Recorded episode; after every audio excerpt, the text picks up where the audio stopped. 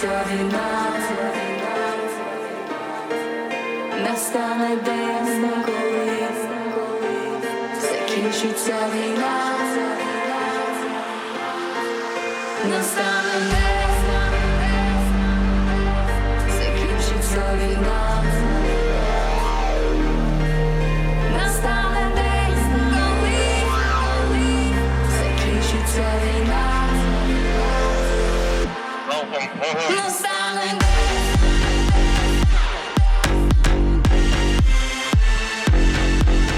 Sie hören Radio Echt, die russischsprachige Redaktion von Radio Dreieckland, die jeden ersten und zweiten Donnerstag im Monat von 19 bis 19.30 und auf Russisch können Sie uns jeden dritten und vierten Samstag im Monat von 1 bis 2 Uhr hören.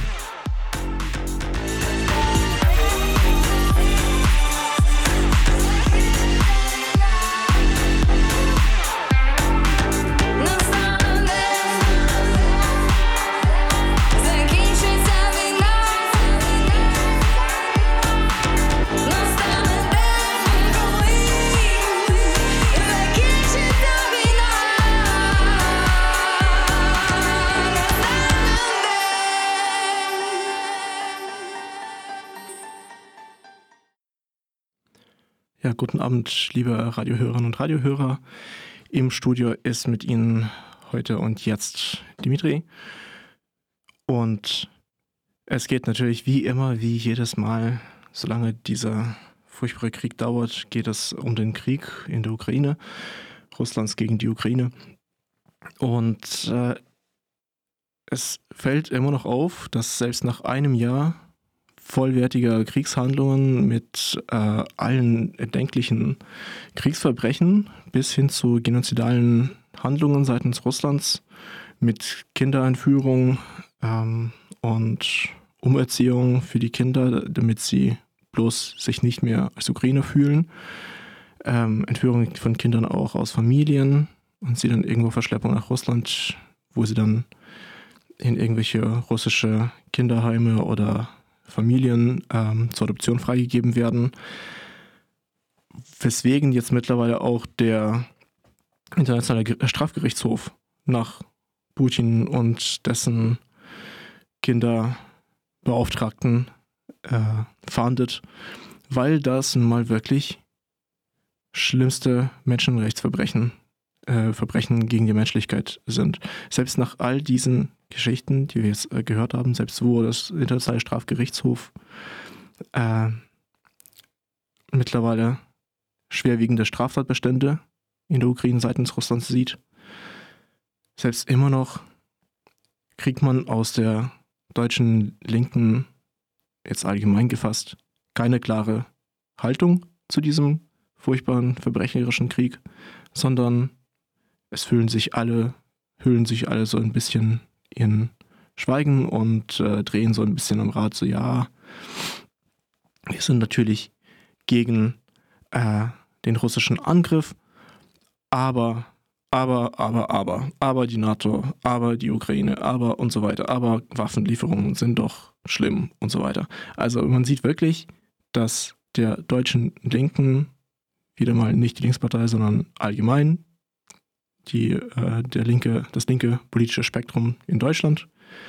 die Menschen, die Menschenrechte, die Menschenwürde, irgendwelche Solidarität, Unterstützung von Opfern von imperialistischer, militaristischer Kriege und, äh, und wirklich radikalster nationalistischer Kriege nun mal Schnuppe sind, absolut Schnuppe. Das Einzige, was für deutsche Linke wichtig ist, ist einfach mal gegen die USA zu sein. Und damit äh, und das wird dann natürlich verkauft als gegen die NATO zu sein und dann gegen die Bundeswehr und was weiß ich was alles. Also es werden Rechtfertigungen an Haaren herbeigezogen, die eigentlich nichts mit dem Leiden vor Ort zu tun haben. Und das ist letztlich derzeit der Stand der deutschen Linken. Wir können auch nachschauen, wie viele äh, linke Organisationen, Initiativen etc. sich tatsächlich in der Unterstützung der ukrainischen Kämpferinnen und Kämpfer der ukrainischen Zivilbevölkerung, der Ukraine an sich engagieren. Und das sind echt nicht viele. Also mir fällt wirklich außer dem Anarchist Black Cross in Dresden niemand mehr ein. Alle anderen nehmen so eine unklare Haltung mit eben Verurteilung des Angriffskriegs, aber sonst eigentlich nichts. Und die Unterstützung für auch für Geflüchtete hier in Deutschland, die kommt, da sind auch viele linke Personen tatsächlich auch engagiert. Das sieht man immer wieder, wenn man sich dann irgendwo in Initiativen engagiert, man plötzlich, erkennt, erkennt man plötzlich bekannte Gesichter. Aber die sind dann als Einzelpersonen da. Die sind nicht als Organisation da. Und da fragt sich man sich natürlich, okay, gut, wozu brauchen wir so eine Linke eigentlich überhaupt? Also, was, was ist jetzt der Mehrwert davon, dass es solche linke Organisationen gibt? Und ich frage mich auch, ob sie überhaupt links sind. Also ich meine, das ist ja eigentlich am Ende ist es, ist es ähm, ganz einfacher Antiimperialismus, den man genauso gut auch in der deutschen Rechten findet, in der deutschen bürgerlichen, äh, in deutschen bürgerlichen Kreisen, eigentlich überall. Das ist jetzt eine allgemeine deutsche Haltung eigentlich, das ist jetzt nichts Besonderes. Ähm, und ähm, was ist jetzt eigentlich, was macht eigentlich deutsche Linke aus? Muss man sich mal fragen. Und äh, wir haben das auch dieses Jahr, äh, nach einem Jahr des Krieges, auch wieder mal bei den Ostermärschen gesehen, auch hier in Freiburg, wo, wo es wirklich sehr schön deutlich wurde, dass, sie, äh, dass man sich äh, zwar in Worten sozusagen von Querdenkern äh, abgrenzen möchte, aber eigentlich nichts dafür unternimmt. Also wenn Sie mal sich die, äh, den Ostermarsch in Freiburg angeschaut haben am, Fre Karfreitag, dann haben Sie vielleicht gesehen, dass da, dass es eigentlich nach einer ziemlich üblichen äh, Querdenker-Veranstaltung aussah, mit Querdenker-Plakaten, mit Querdenker-Flaggen etc. etc., mit so diesen ganzen Friedens-, Pseudo-Friedensflaggen. Ähm, und dann dazu noch Verdi, DGB und so weiter äh, Flaggen noch mit dazu. Also das haben, da haben tatsächlich deutsche Gewerkschaften zusammen mit Querdenkern demonstriert. Das ist sehr schön. Später hat man natürlich erfahren, äh, dass die sich dann einmal äh, so mit Worten äh, distanziert haben von Querdenkern. Die Gewerkschafter haben sich dann von Querdenkern distanziert, aber so richtig ersichtlich war das nicht, weil die Querdenker haben einfach weiterhin an der Kundgebung teilgenommen und äh, also für mich war das nicht erkennbar, dass da ein Unterschied besteht. Naja, äh, das ist auch nicht überraschend, denn die Rhetorik, die Narrative, die verbreitet werden, sowohl in deutschen linken Kreisen wie auch bei den Querdenkern, sind eigentlich dieselben. Also es wirklich, es gibt so ein paar Unterschiede im Detail, aber jetzt ähm, an sich ist eigentlich alles dasselbe. Wir hören äh, dort wie dort dieselben Forderungen, keine Waffen an die Ukraine und das sind die zentralen Forderungen. Das ist ähm, die Verurteilungen des russischen Angriffskriegs auf die Ukraine, die werden mal schnell am Anfang gesagt, damit es abgehakt ist. Aber dann ver, äh, verbrauchen letztlich alle Redner auf linken Veranstaltungen und eigentlich auch in, äh, auch in persönlichen Gesprächen äh, verbrauchen äh, alle richtig viel Zeit damit, darüber zu äh, sinnieren, wie ähm, problematisch die Ukraine selbst ist, wie schlimm es ist, wenn man den Ukrainern Waffen liefert, etc., etc., wie äh, NATO Russland zum Krieg provoziert hat, wie nur eine diplomatische Lösung möglich ist äh, und so weiter und so fort. Äh, und das ist eigentlich dasselbe wie was man so bei den Querdenkern so hört auf deren Veranstaltungen. Das ist genau dasselbe. Vielleicht so im Detail ein bisschen anders, aber sonst eigentlich nichts. Und das war ich jetzt äh, beim Friedensmarsch. Naja, Friedensmarsch kann man es wirklich äh, schlecht nennen. In Freiburg auch deutlich ersichtlich. Wir haben es wirklich mit äh, ziemlich krassem Etikettenschwindel zu tun. Da versuchen sich irgendwelche alt Friedensinitiativen irgendwie als Friedensinitiativen zu verkaufen, während sie eigentlich keinen Frieden fordern. Was sie fordern, ist, dass die Ukraine aufhört, Leistung, äh, Widerstand zu leisten, dass Russland kriegt, was es will, also die gesamte Ukraine besetzen und wahrscheinlich annektieren, was weiß ich, ein Terrorregime dort äh, einzurichten. Denn auf besetzten Gebieten hat Russland schon Terrorregimes errichtet. Und das ist so die Forderung letztlich nach Frieden seitens der deutschen Friedensbewegung und letztlich auch vieler linken Kreise auch. Ähm, die Ukraine soll den Widerstand äh, aufgeben und äh, dann haben wir natürlich Frieden. Ja, denn dann haben wir Friedhofsruhe. Und genau das ist es. Das, äh, die Friedensbewegungen in Deutschland, das sind keine Friedensbewegungen, das sind Friedhofsruhebewegungen. So sollten sie sich nennen. Und so werde ich auch am besten in Zukunft auch von ihnen sprechen. Denn diejenigen, die tatsächlich für nachhaltigen Frieden sind, die fordern tatsächlich viel größere Waffenlieferungen an die Ukraine als diejenigen, die derzeit stattfinden. Genau wie es die ukrainische Seite auch schon seit Beginn des Krieges auch tut. Seit Beginn des großen Krieges, denn der Krieg selbst dauert ja schon seit neun Jahren.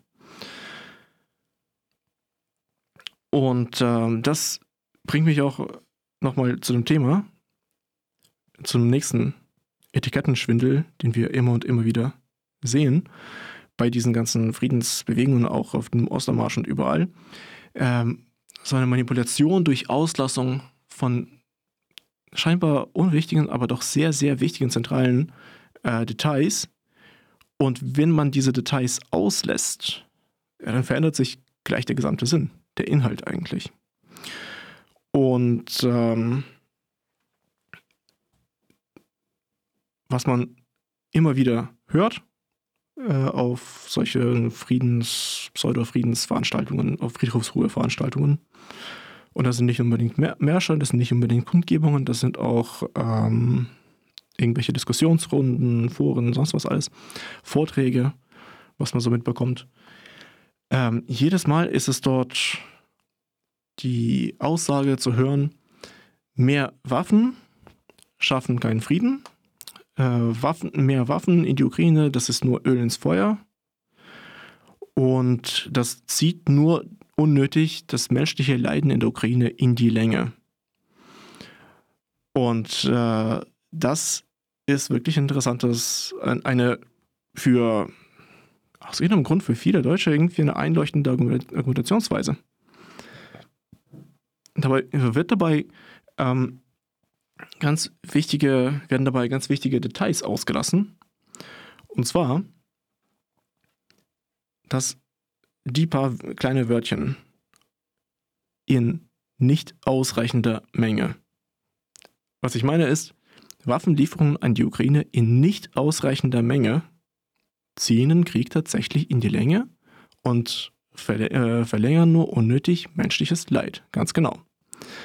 Denn was äh, der Westen derzeit tut, ist eigentlich der Ukraine gerade mal so viele Waffen zu liefern, dass sie sich verteidigen kann und nicht mehr.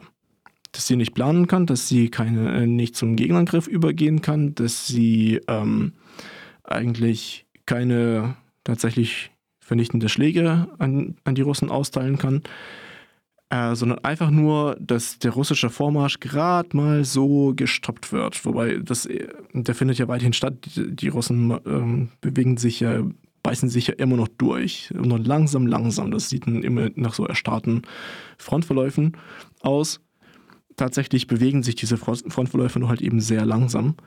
Und alles, was nicht geliefert wird an Waffensystemen in die Ukraine, muss dann natürlich durch menschlichen Einsatz wettgemacht werden.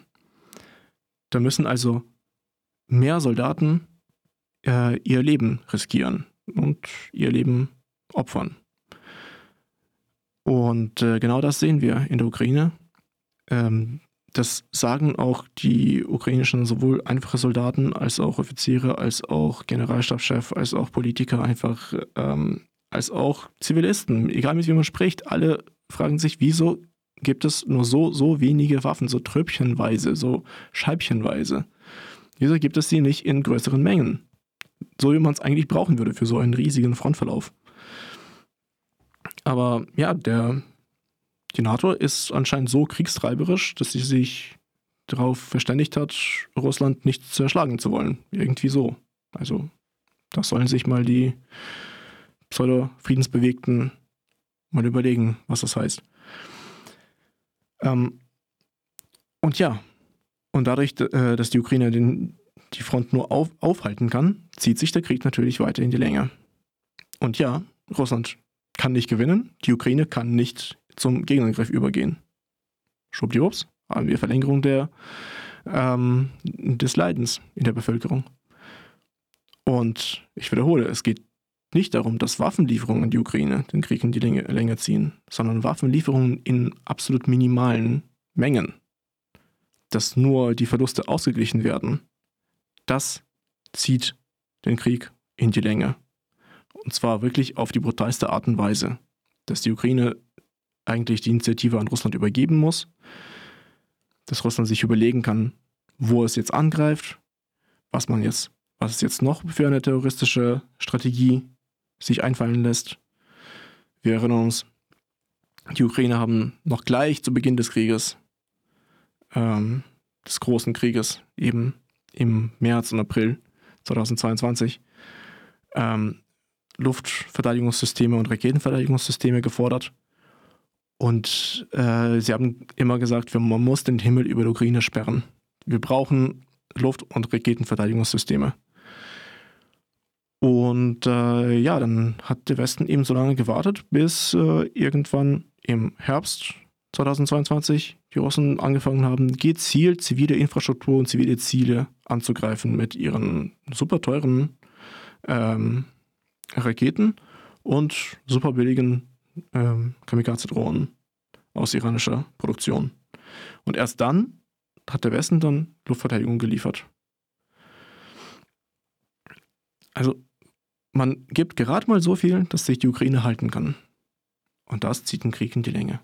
Also wirklich, die Ukrainer haben von Anfang an gesagt, wir brauchen Waffen in ausreichender Menge. Wir haben die Menschen, wir haben das Know-how, wir, wir haben die Fähigkeiten, wir können das. Wir können die Russen zurückschlagen, aber wir brauchen, was wir brauchen, sind Waffen. Und genau das gibt es nicht in ausreichender Menge. Und wenn ihr jedes, äh, wenn Sie, liebe Hörerinnen und Hörer, nochmal so einen Spruch hören, Waffen ziehen den Krieg doch nur in die Länge, dann wissen Sie, dass Sie irgendjemand gerade richtig verarschen will, richtig belügen will. Denn nicht Waffen äh, ziehen den Krieg in die Länge, mit ausreichender Menge wäre der Krieg schon längst gewonnen für die Ukraine, schon längst wäre der Krieg vorbei. Nur Waffen in minimaler Menge ziehen tatsächlich den Krieg in die Länge. Und das ist nun mal so.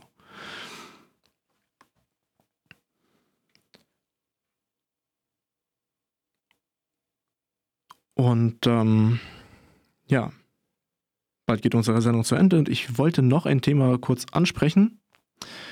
Was mir noch immer wieder auffällt, ist äh, das Argument äh, oder irgendwie die Erzähl Erzählstränge und Narrative, wie die Ukraine dargestellt werden. Die, eigen, äh, die äh, diese Narrative ähneln nämlich dem, was man so im russischen Fernsehen hört. Da wird nämlich immer diese radikale Haltung von, von Zelensky, dem ukrainischen Präsident, ähm, ähm, als schlimm dargestellt, dass er radikale Haltung äh, hat und nur auf Krieg, äh, nur auf Sieg aus ist und keine diplomatische äh, Verhandlungen haben möchte. Tatsächlich wissen wir, äh, ist er 2019 gewählt worden mit äh, Versprechen eines diplomatischen Friedens, eben einer diplomatischen Lösung, damals noch für den Donbass und die Krim. Und die ganze Zeit bis Februar 22 hat er nur kalte Schulter von, von Putin gesehen und die russische Propaganda hat ihn immer nur als blutrünstigen Nazi dargestellt. Äh, obwohl er permanent die ganze Zeit eigentlich äh, nach Ausgleich gesucht hat. Das wurde ihm auch ständig von patriotischen Kreisen in der Ukraine auch vorgeworfen, dass er ein russischer äh, Kandidat war, dass er ein russischer Revanche-Kandidat war und dass mit ihm jetzt eigentlich Russland äh, die Ukraine ähm, wieder übernehmen wird, wird. Das ist nicht passiert. Stattdessen hat Russland sich für einen militärischen Angriff entschieden. Also wirklich.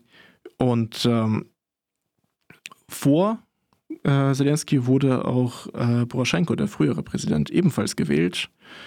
Ähm, damals habe ich mit vielen Ukrainern gesprochen und äh, es gab tatsächlich diese Haltung in der ukrainischen Bevölkerung, dass Poroschenko ja ein, ähm, ein Kandidat ist, der für alle Seiten akzeptabel ist, auch für den Osten, auch für die Russischsprachler. Und äh, er werde schon einen äh, diplomatischen Frieden finden können. Nichts davon hat stattgefunden. Das heißt, die Ukraine sind wirklich seit acht Jahren auf der Suche nach diplomatischer Lösung gewesen, haben es nicht geschafft. Stattdessen hat Russland jetzt kompletten Krieg angefangen und erst jetzt sagen nach, die Ukraine nach acht Jahren, wir müssen jetzt kämpfen, wir, wir können nicht anders, ist, alles andere funktioniert nicht. Und wir sehen auch, dass der zivile Widerstand auf besetzten Gebieten in der Süd- und Ostukraine, der funktioniert auch nicht. Da haben wir 90, 95 Prozent äh, Totalverweigerung seitens der Bevölkerung und dennoch macht Russland einfach, was es will.